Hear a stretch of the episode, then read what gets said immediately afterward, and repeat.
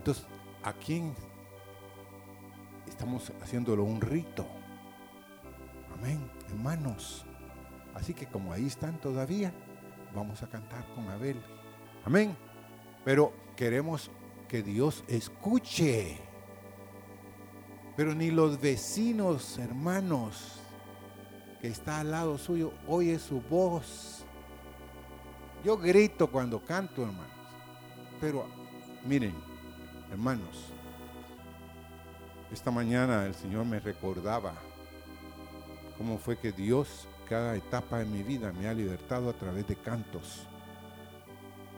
Y ustedes ni siquiera se dan cuenta, hermanos, de los cantos que cantamos. Ustedes lo cantan, pero no, no, no sienten el, el espíritu del canto del que lo compuso.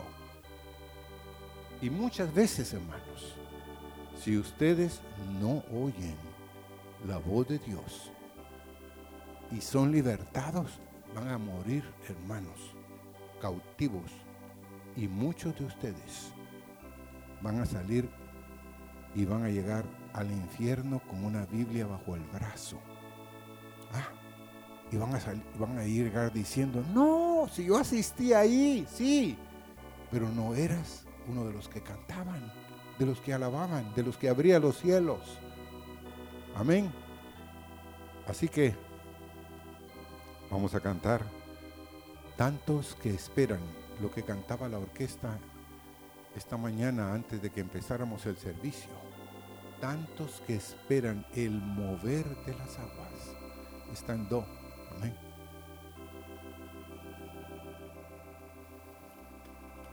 Tantos que esperan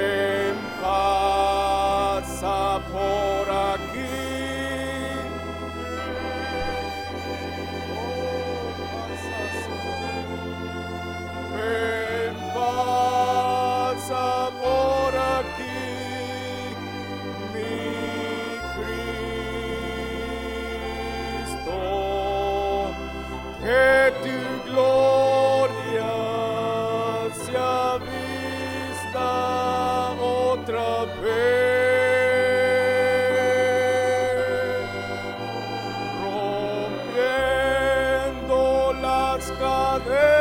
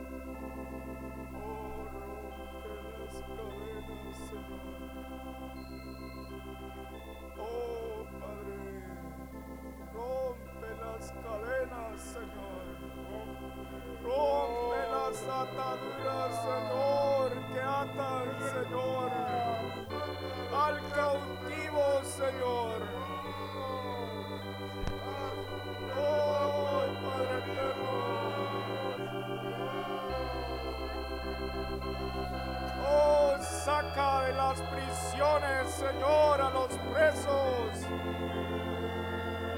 Oh, saca de la prisión, Señor, al preso. Oh, Padre, haz una obra, Señor, esta mañana. Haz una obra, Señor, eterna en nuestra vida, Señor. Nombre, Señor. Hazlo,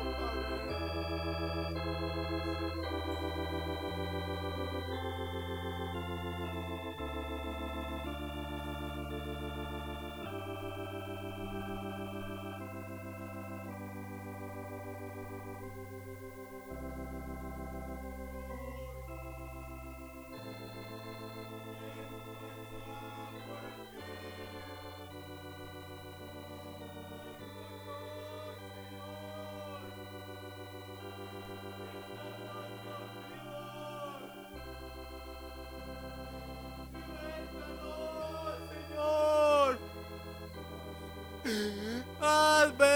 Señor, que nuestros ojos vean que estamos cautivos.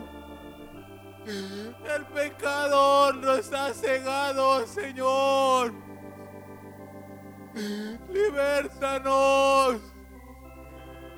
Libértanos.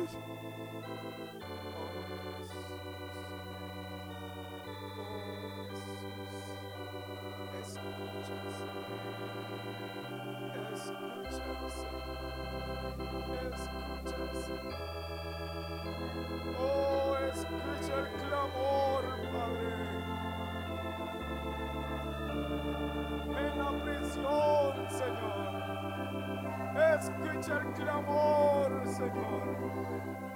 Del preso esta mañana, Señor. Oh, Padre, hazlo. Hazlo, Señor.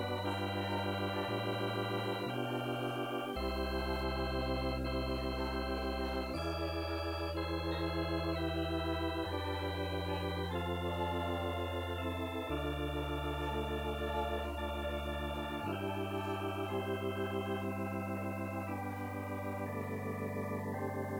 you.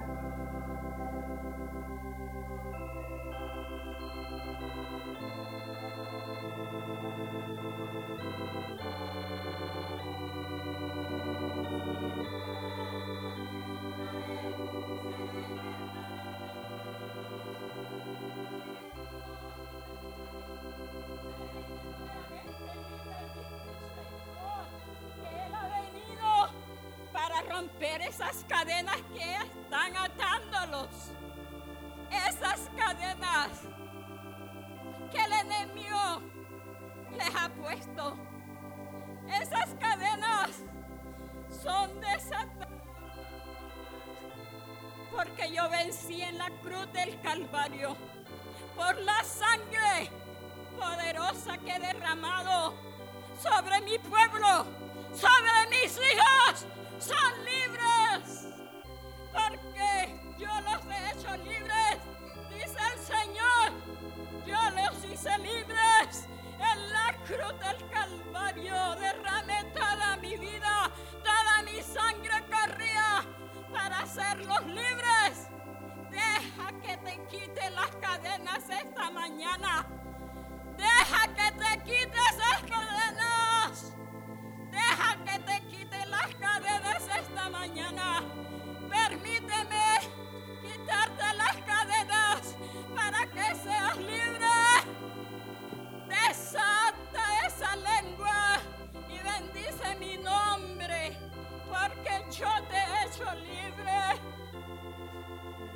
Ah.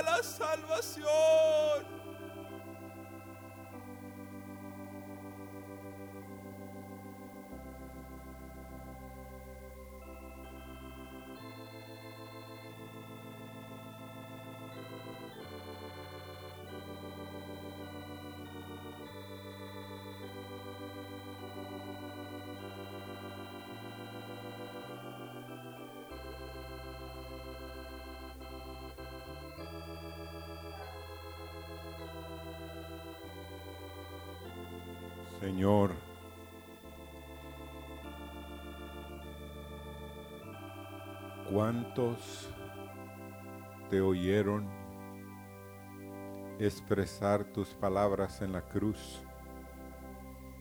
Pero muy pocos se percibieron de que, como dijo el soldado romano, Señor, verdaderamente este es o era hijo de Dios.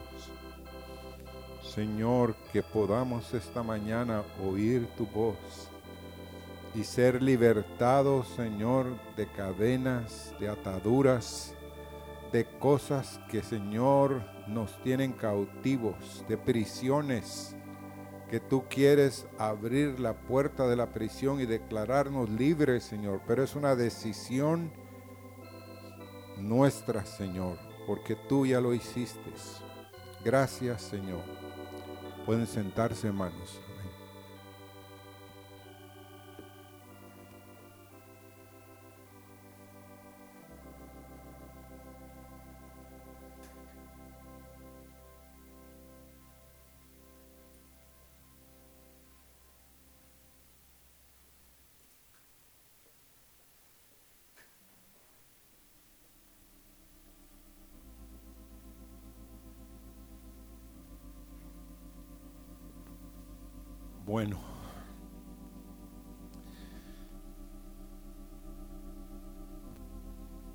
El Señor.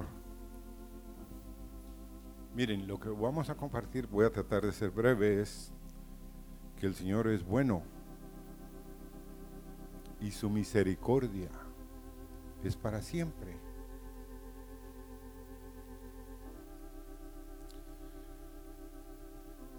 Y he estado pues dándole vueltas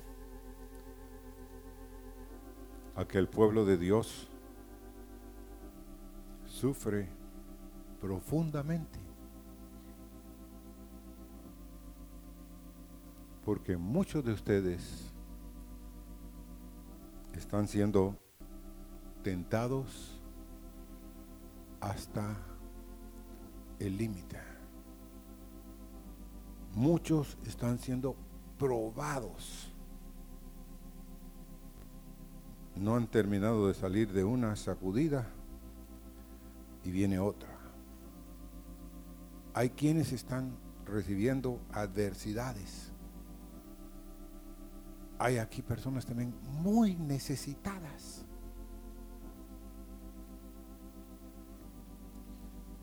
Los problemas de las familias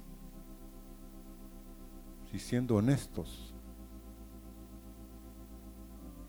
ustedes buscaran el consejo de Dios, se darían cuenta de que muchos de ustedes como familias están abrumados. Muchas hermanos de esta congregación están en una miseria espiritual no física, no económica, sino espiritual. Hay muchos que están llenos de dolores. Hay heridas. Hay muchos hermanos de esta congregación que están sedientos de una palabra de agua de vida hay muchos que están lisiados espiritualmente, cojos, paralíticos.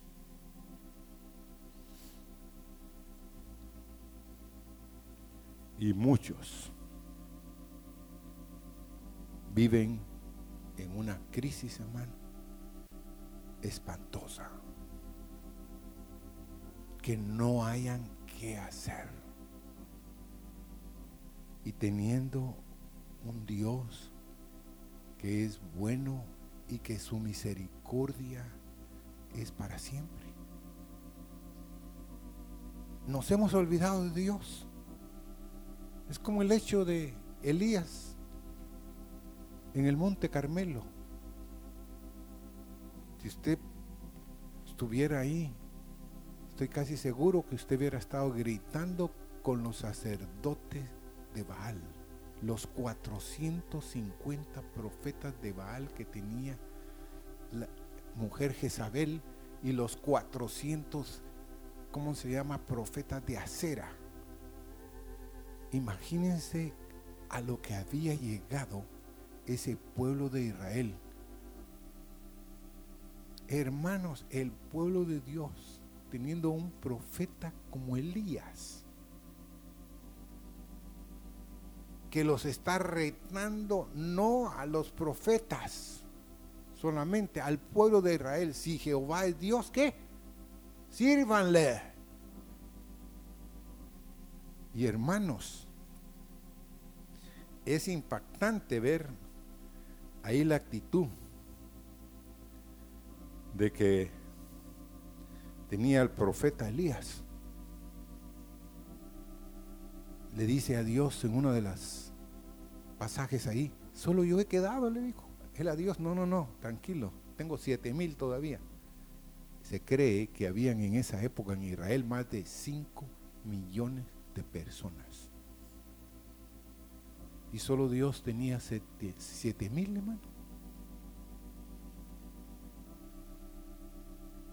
Pero dice que descendió el fuego del cielo. Y algo, si usted lee ahí, hay algo que yo quiero que ustedes y yo en realidad seamos sacudidos. ¿Por qué ese hombre llegó a ese lugar? A ver, uno de ustedes que se atreva a decir por qué estaba él haciendo ese reto a toda esa nación. ¿Por qué acá accedió a ir a ese lugar y estar enfrentando la vida de ese profeta? A ver, ¿alguien aquí? Ese profeta había cerrado los cielos. No había agua, hermanos. ¿Sí o no? No había agua. Tres años tenía de no haber agua. Y viene el profeta Elías y le dice a los que estaban poniendo ahí en pedazos al becerro que vacíen tres vasijas de agua sobre él. Yo dije, ¿de dónde sacaron estos el agua? Usted no se pregunta eso o solo yo soy. Pero ¿dónde estaba el agua? Si no habían agua para los caballos ni para la gente. Era un ayuno obligado sin agua. Y vaciaron una vez.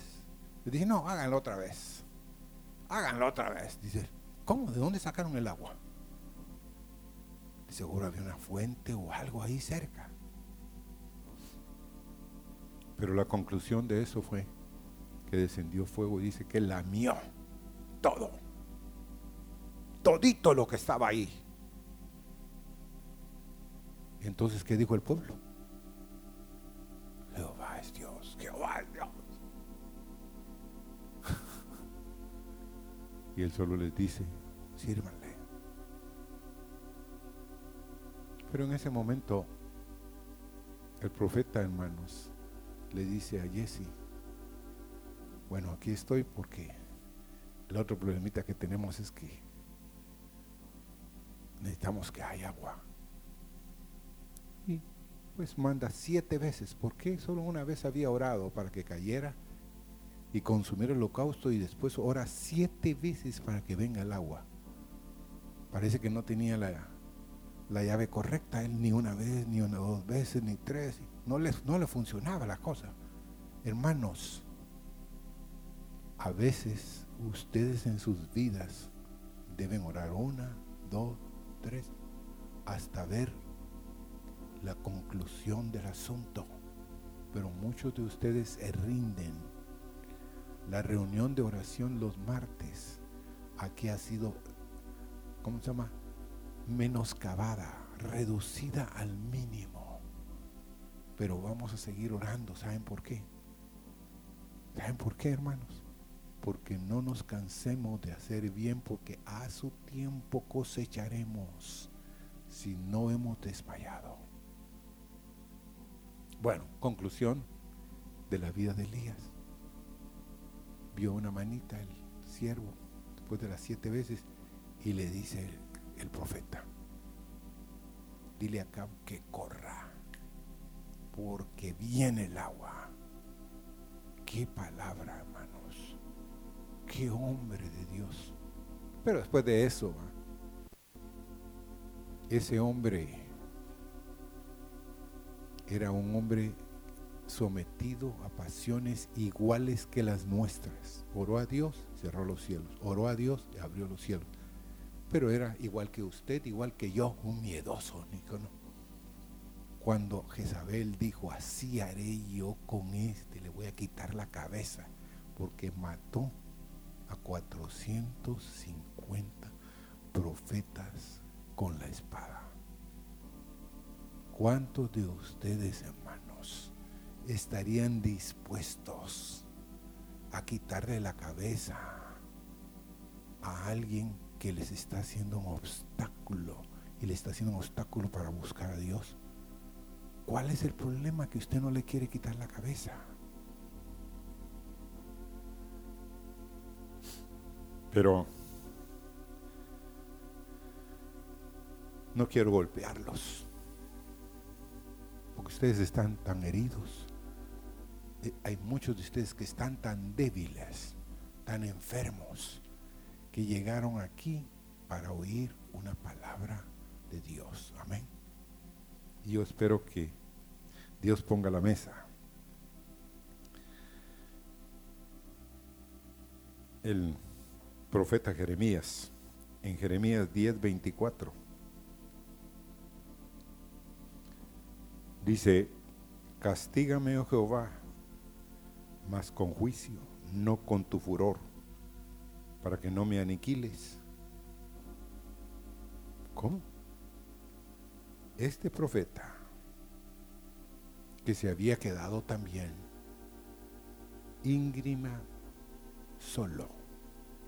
Jeremías es uno de los profetas que le cuesta a uno entender cómo es que solo él y un siervo tibio como Baruch estaban con él. De ahí todos los demás, bueno, y había el egipcio, aquel, la malecita, aquel que, que lo guardó. Pero básicamente, hermanos, Jeremías le estaba diciendo, Señor, sé tierno conmigo. No estoy en condiciones de oír ira o enojo, porque si no voy a ser reducido a nada. Me vas a aniquilar. Pero oye los heridos, los débiles. Dios no te va a reducir a nada, pero sí que tengas un espíritu arrepentido y quebrantado delante de Él.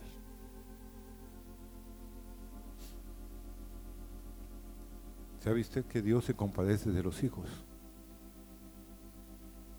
Como el Padre se compadece de sus hijos, así es el Padre Celestial, se compadece de nosotros.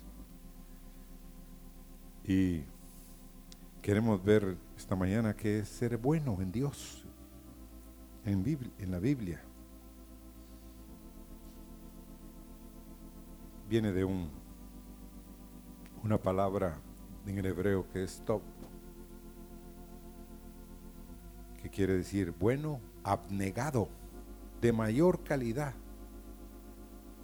de calidad de calidades, calidad de bueno. Eso quiere decir excelente en su clase. El que diga que Dios es bueno es que Dios es placentero.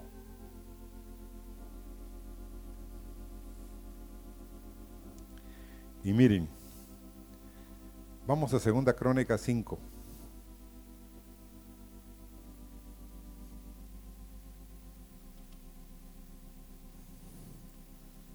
Aquí está cuando Salomón hace traer el, el arca al templo que él había levantado. Y en Segunda Crónicas capítulo 5, verso 12 al 14. Y los levitas, cantores, todos los de Asaf, los de Emán y los de Jedutún, juntamente con sus hijos y sus hermanos, vestidos de lino fino, estaban con címbalos y salterios y arpas al oriente del altar y con ellos 120 sacerdotes que tocaban trompetas. Qué impresionante, hermano. ¿No? Pero ¿quiénes estaban ahí? Todos los cantores, los de Asaf, los de Gemán y los de Jedutún. Juntamente con quién? ¿Con quién estaban? Con sus hijos y sus hermanos. Pero estaban vestidos de lino. Eso quiere decir la justicia. Y estaban con címbalos, salterios y arpas y había 120 sacerdotes que tocaban trompetas. ¿Cómo va a ser lo que vamos a oír de los cielos, donde no hay 120, donde hay miles y miles que tienen trompetas y el sonido hace temblar no solo la tierra, sino los cielos, hermanos. Amén. Tenemos que acostumbrarnos que Dios reina en las alabanzas. Hermanos, tenemos que entender que la alabanza es el caballo de guerra de Dios en la batalla. Tenemos que saberlo y hacerlo. Porque miren los que dicen los siguientes versos. Cuando sonaban pues las trompetas y cantaban todos a una para alabar y dar gracias a Jehová, y a medida que alzaban la voz con trompetas y címbalos y otros instrumentos de música, y alababan a Jehová diciendo, porque Él. Es bueno porque su misericordia es para siempre entonces la casa se llenó de una nube, la casa de Jehová. Y no podían los sacerdotes estar ahí para ministrar por causa de la nube, porque la gloria de Jehová había llenado la casa de Dios. Amén. Entonces, ¿qué es lo que Dios está esperando de este pueblo como un pueblo de la tribu de Judá, de la alabanza? Que aprendamos a cantar con instrumentos, con todo lo que Dios nos ha dado. Y miren,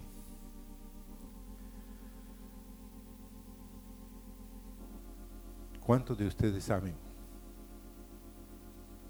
que las misericordias de Dios son infinitas?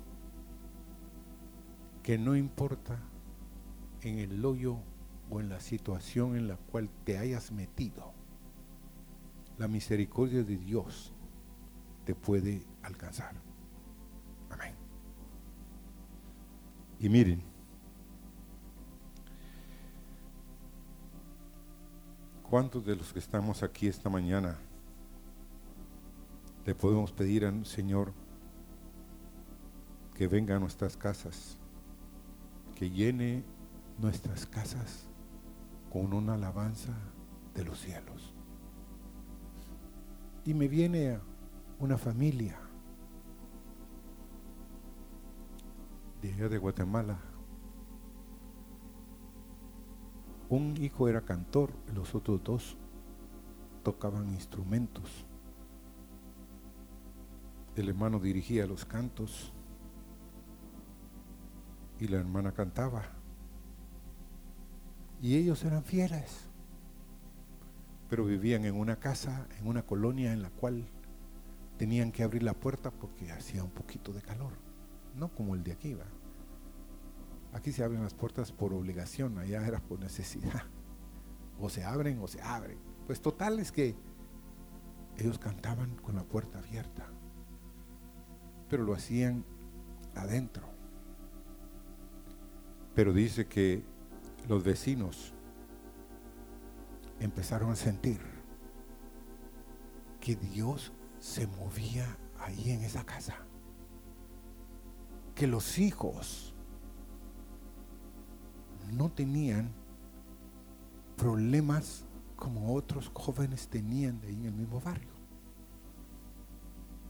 Entonces dice que los vecinos llegaban y le preguntaban a la hermana, ¿y por qué es que todas las mañanas cantan? ¿Por qué es que todas las tardes cantan? Entonces ella le explicó, es que Dios viene y llena las casas, la casa física y llena cada casa de cada hijo de mi esposo y mías. Hemos aprendido que la alabanza es de los cielos. Entonces, ¿por qué no lo vamos a hacer? Si es algo de los cielos. Hermanos, ninguno de ellos, bueno, tocaban en la orquesta de ellos, pero ninguno de ellos eran pastores ni nada. Era gente que vivía en la comunión. Ahora, ¿qué te está impidiendo a ti que alabes a Dios? Que le dediques a Dios 10, 15 minutos de tu tiempo antes de salir. Y que antes de dormirte, como aquí hay un siervo de Dios, que no importaba, ni importa la hora que lleguen, y bueno, vamos a orar. Sí, vamos a orar. Y antes de dormirse, hermanos, hay que poner que los ángeles vigilen alrededor de nosotros, porque no sabemos qué está. Están tramando afuera. Y por misericordia estamos tratando nosotros de hacerlo siempre, de presentarnos delante de Dios. Ahora, ¿cuántos de ustedes saben de que en el canto hay un tremendo poder. Que el canto puede romper cadenas. Bueno, Karen era una buena mamá, estaba esperando un nuevo bebé, pero quería ayudar a su hijo Michel, de tres años, a prepararse para una nueva etapa en su vida. Supieron que el nuevo bebé iba a ser una niña y en la mañana y en la noche, Michelle le cantaba a su hermanita en el vientre de su madre. Él estaba encariñándose con su hermanita aún antes de conocerla. El embarazo de Karen progresó normalmente, pero a tiempo empezó su labor de parto, pero una complicación se presentó de repente. Y Karen tuvo muchas horas de labor de parto pero una complicación se presentó. Finalmente, después de muchas horas de lucha, la hermanita de Mitchell nació, pero estaba en muy malas condiciones. La llevaron inmediatamente en una ambulancia a la unidad de cuidados intensivos, sección neonatal del Hospital St. Mary en Knoxville, Tennessee. Los días pasaron y la niña, en lugar de mejorar, empeoraba. Los pediatras tuvieron que decirles finalmente a los padres las terribles palabras. Hay muy pocas esperanzas. Prepárense para lo peor. Karen y su esposa contactaron pues el cementerio local para apartar un lugar para su hijita. Habían pues destinado un cuarto, hecho un nuevo cuarto, perdón, para su hija y ahora se encontraban haciendo arreglos para un funeral. Pero el niño, ¿de cuántos años dije que tenía el niño? ¿Eh? Tres años, Michel. Le rogaba a sus padres que le dejaran ver a su hermanita, quiero cantarle, decía una y otra vez. Estuvieron dos semanas en terapia intensiva y parecía que el funeral vendría antes de que acabara la semana.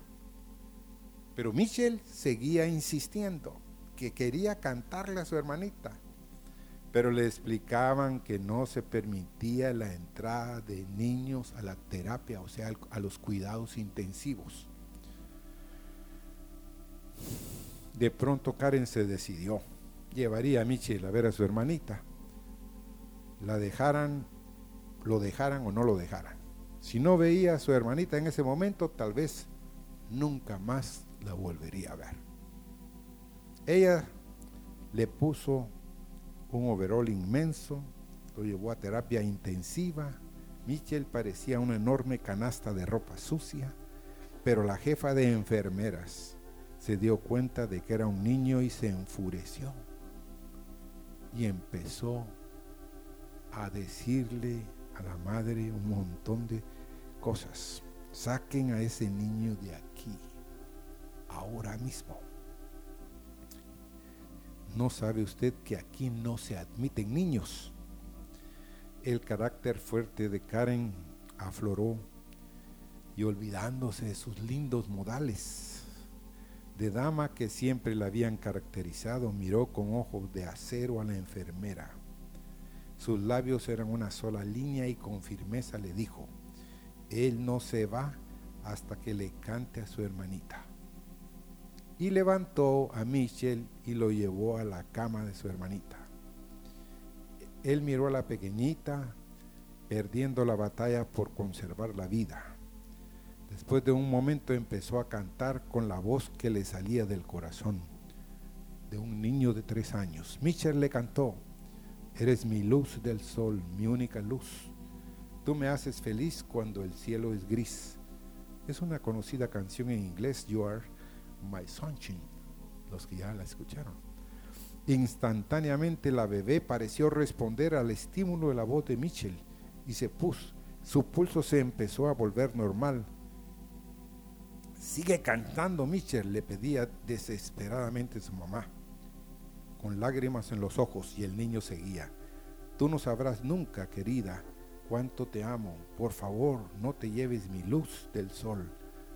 Al tiempo que Michel cantaba, a su hermanita la bebé se movía y su respiración se volvía tan suave como la de un gatito cuando lo acarician. Sigue cantando, cariño, le decía su mamá, y él continuaba haciéndolo como cuando todavía su hermanita estaba en el vientre de su madre. La otra noche, querida, cuando dormía, soñé que te abrazaba en mis brazos Sigue cantando el niño. La hermanita de Michel empezó a relajarse y a dormir con un sueño reparador que parecía que la mejoraba por segundo. Sigue cantando. Michel, ahora era la voz de la enfermera. Gruñona que con lágrimas en los ojos no dejaba de pedirle al niño que continuara. Tú eres mi luz del sol, mi única luz del sol. Por favor, no te lleves mi sol. Al día siguiente, el mismísimo día siguiente, la niña estaba en perfectas condiciones para irse a su casa. La revista Woman Day lo llamó el milagro de la canción del hermano. Los doctores le llamaron simplemente un milagro. Karen la llamó, lo llamó el milagro del amor de Dios. Con amor eterno te he amado. Por lo tanto, te prolongué mi misericordia. El canto, hermanos, que sale del corazón, atrae la presencia de Dios. Bueno, sigamos. Dice Primera Crónica 16, 34.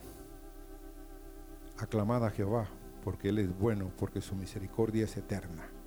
El Salmo 36.1 también lo dice. 136.1. Alabada a Jehová porque es bueno, porque para siempre es su misericordia.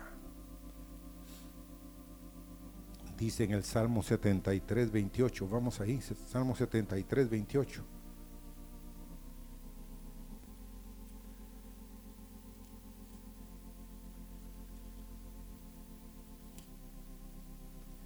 Pero en cuanto a mí, el acercarme a Dios es el bien. He puesto en Jehová el Señor mi esperanza para contar todas sus obras. Cantemos, hermanos. Alabemos, porque será un deleite, es un placer. El cantar nos relaja, hermanos. Y Dios va a venir y te va a llenar de su bien empecemos a contar las maravillas, las obras de Dios. Ahora vamos a Segunda Crónicas, capítulo 7.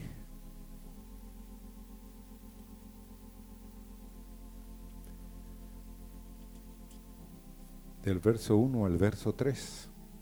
Cuando Salomón acabó de orar, esta ya era otra presentación de Salomón otra vez haciendo sacrificios. Cuando Salomón acabó de orar, descendió fuego de los cielos, consumió el holocausto y las víctimas, y la gloria de Jehová llenó la casa. Y no podían entrar los sacerdotes en la casa de Jehová, porque la gloria de Jehová había llenado la casa de Jehová.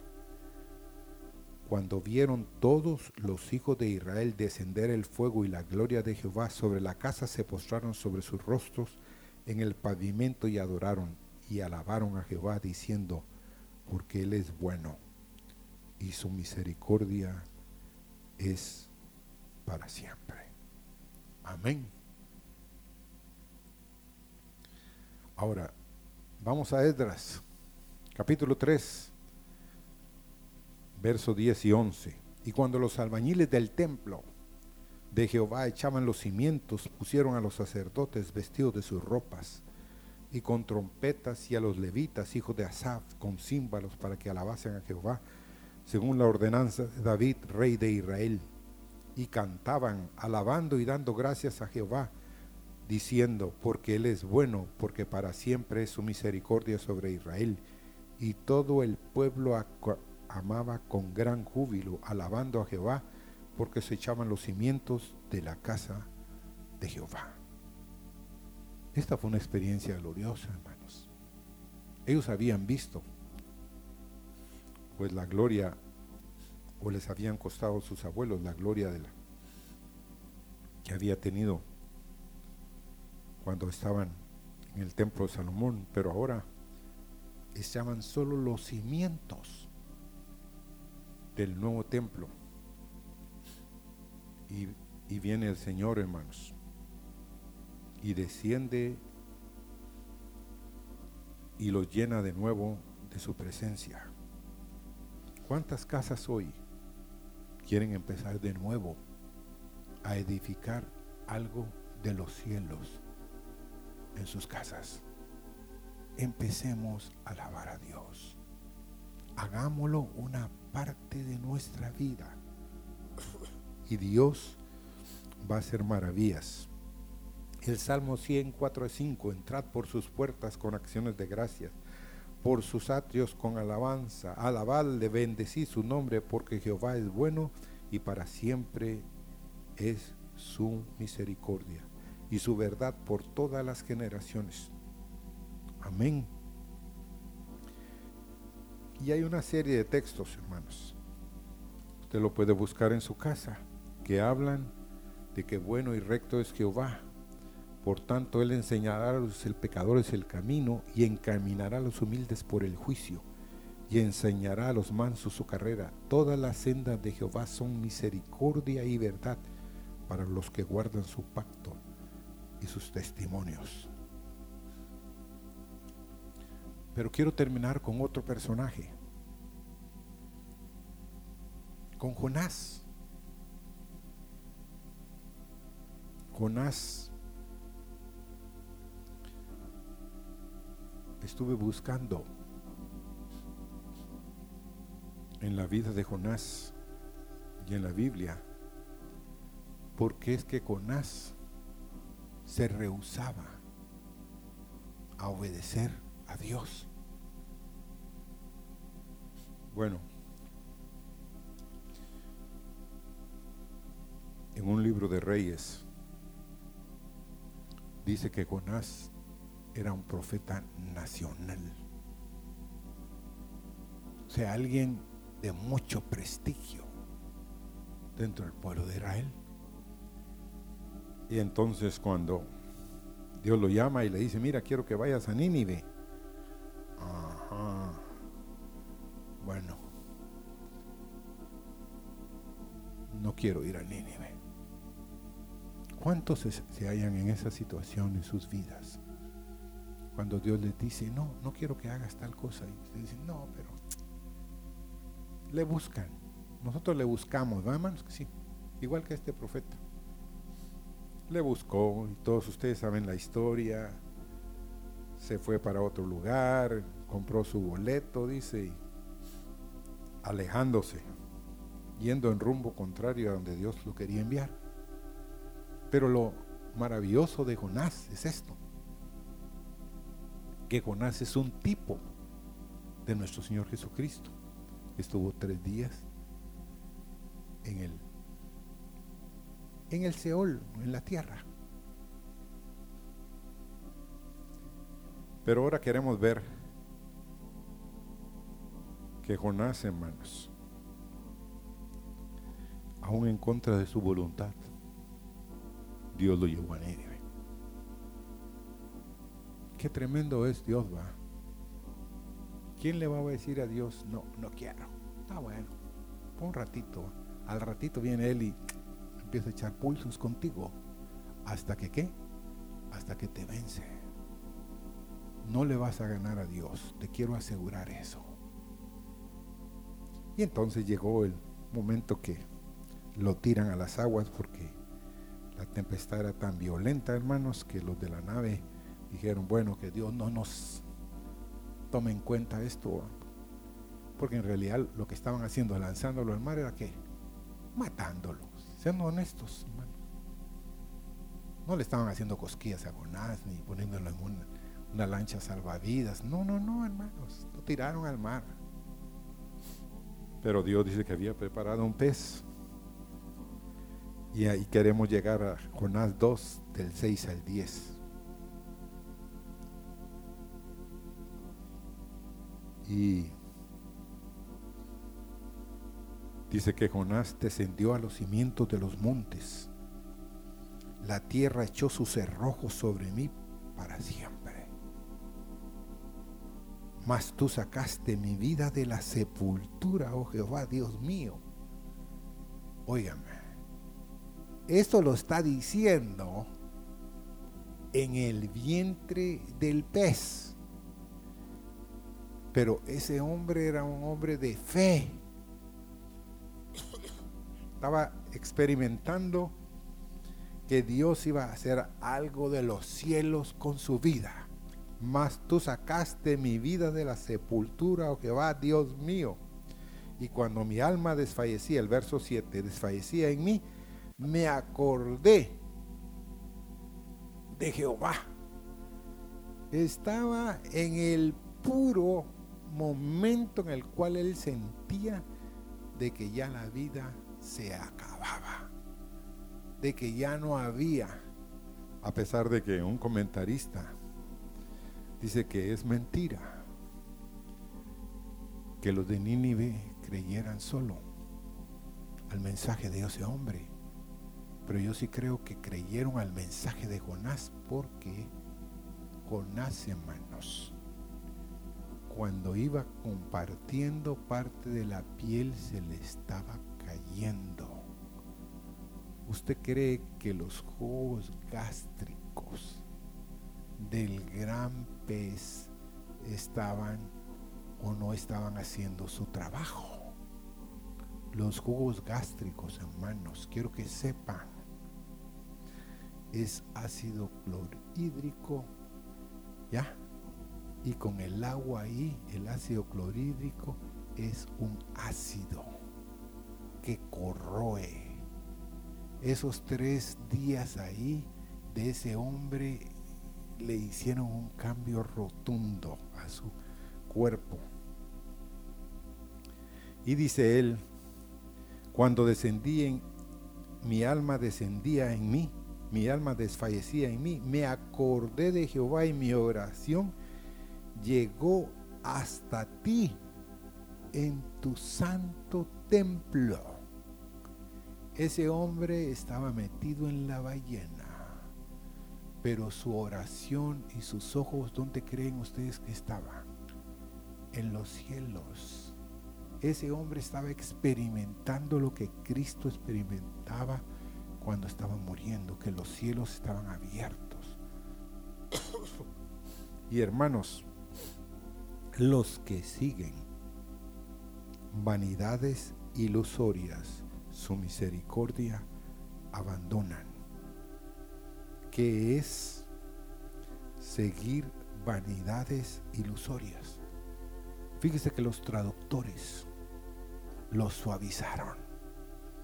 Ahí quiere decir los que siguen ídolos vanidosos, cosas que no tienen poder, su misericordia abandonan. Y hermanos y amigos, aquí hay hombres y hay mujeres que han puesto cosas entre Dios y ellos. Por ejemplo, si a alguien le quitan el trabajo,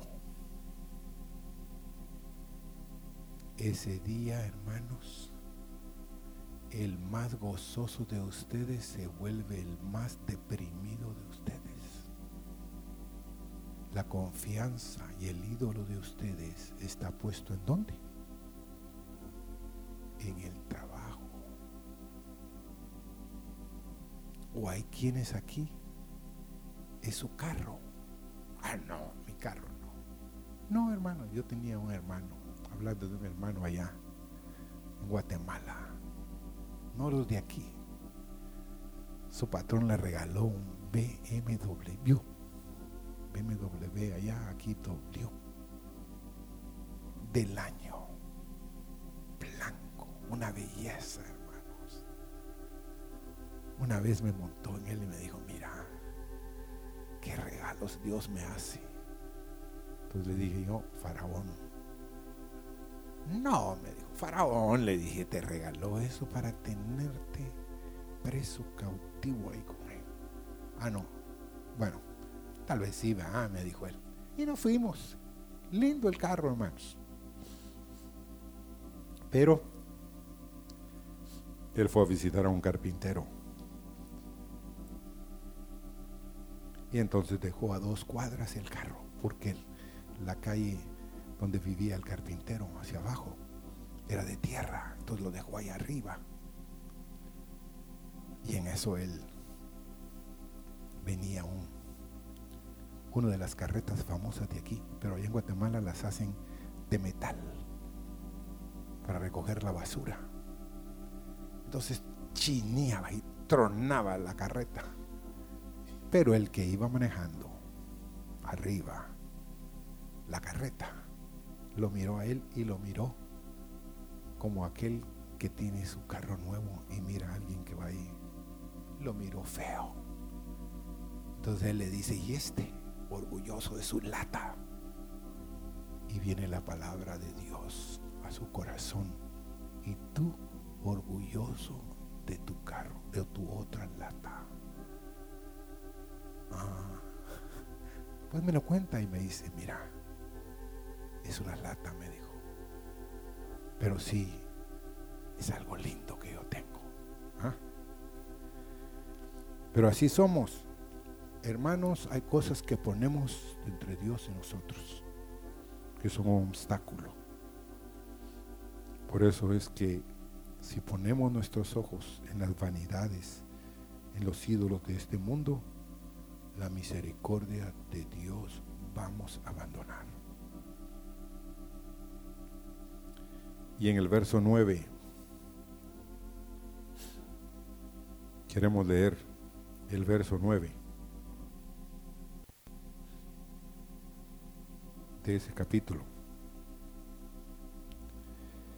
De Jonás capítulo 2.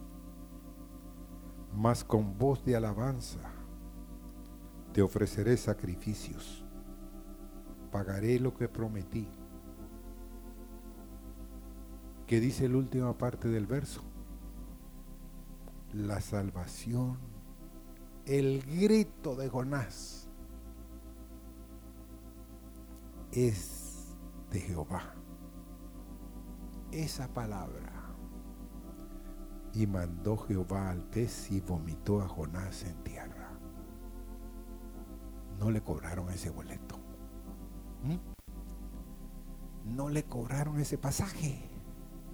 Fue llevado gratis hasta donde Dios quería que fuera. Y hermanos, somos como Jonás, porque después da el mensaje. Y más que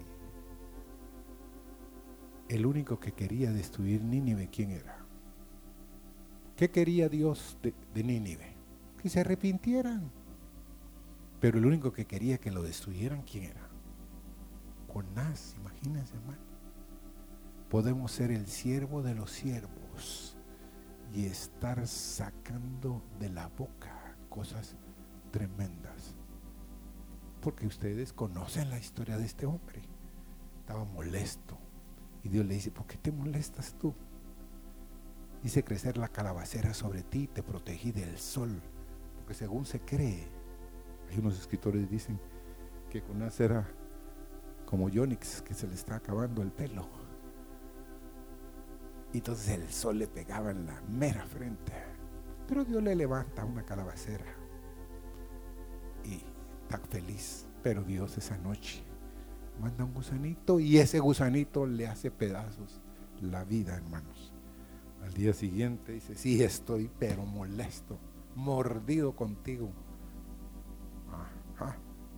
Así se termina el libro. Qué tremendo somos.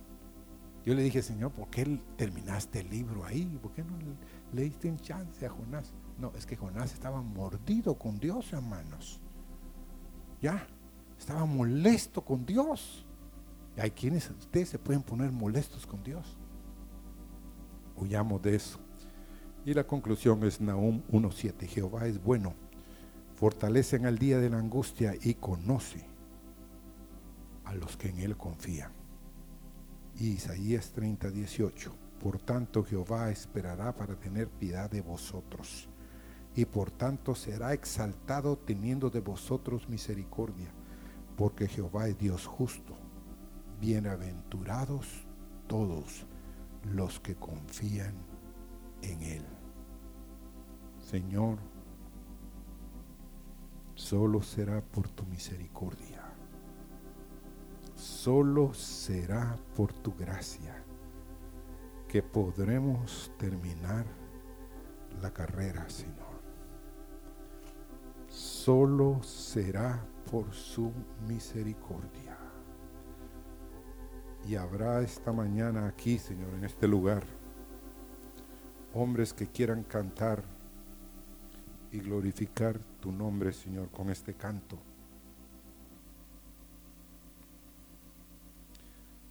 Porque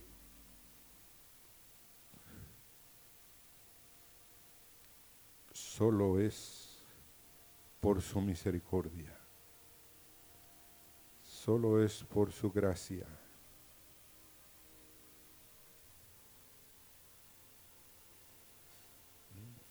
Pongámonos de pie.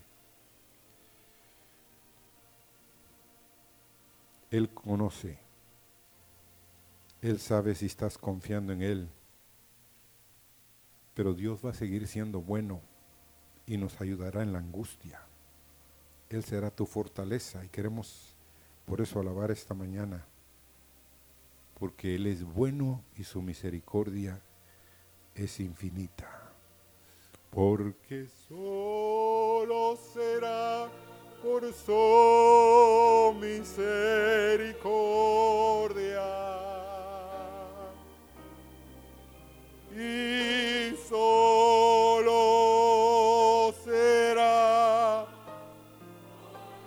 Gracia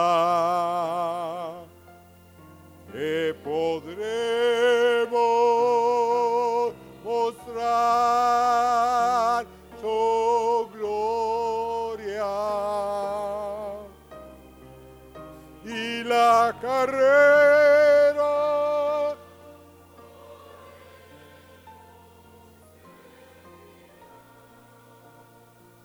queremos oír la voz de las mujeres porque es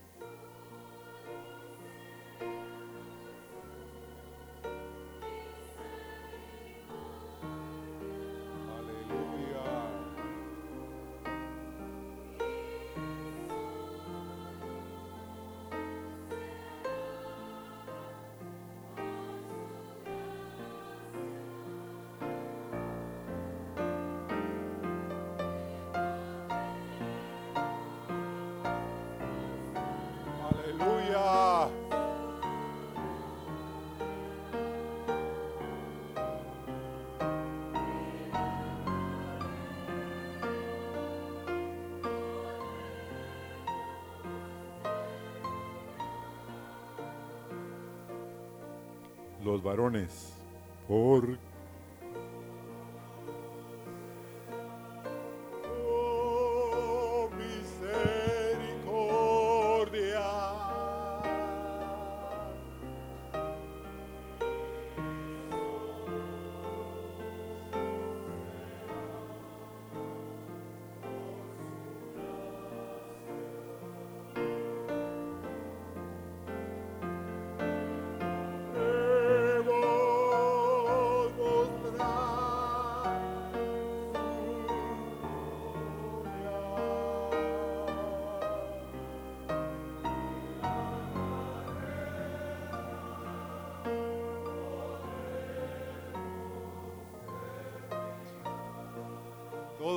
porque solo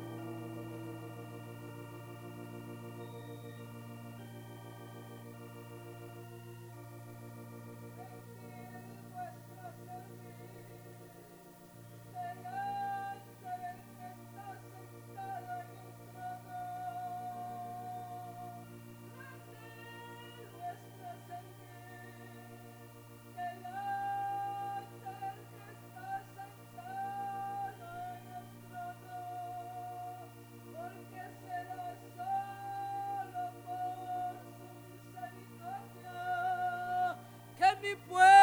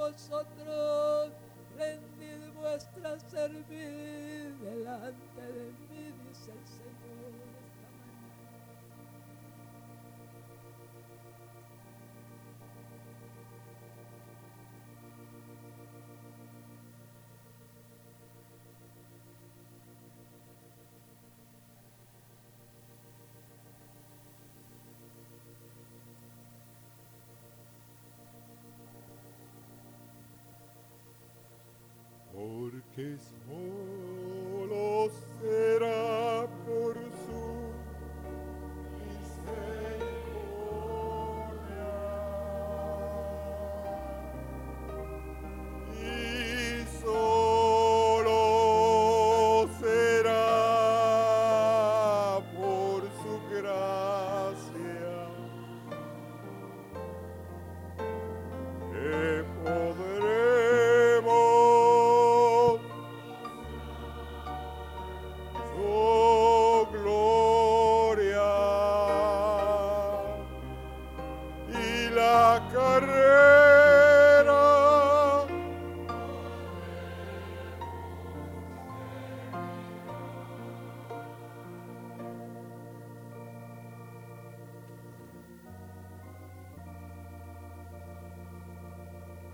Señor, te damos gracias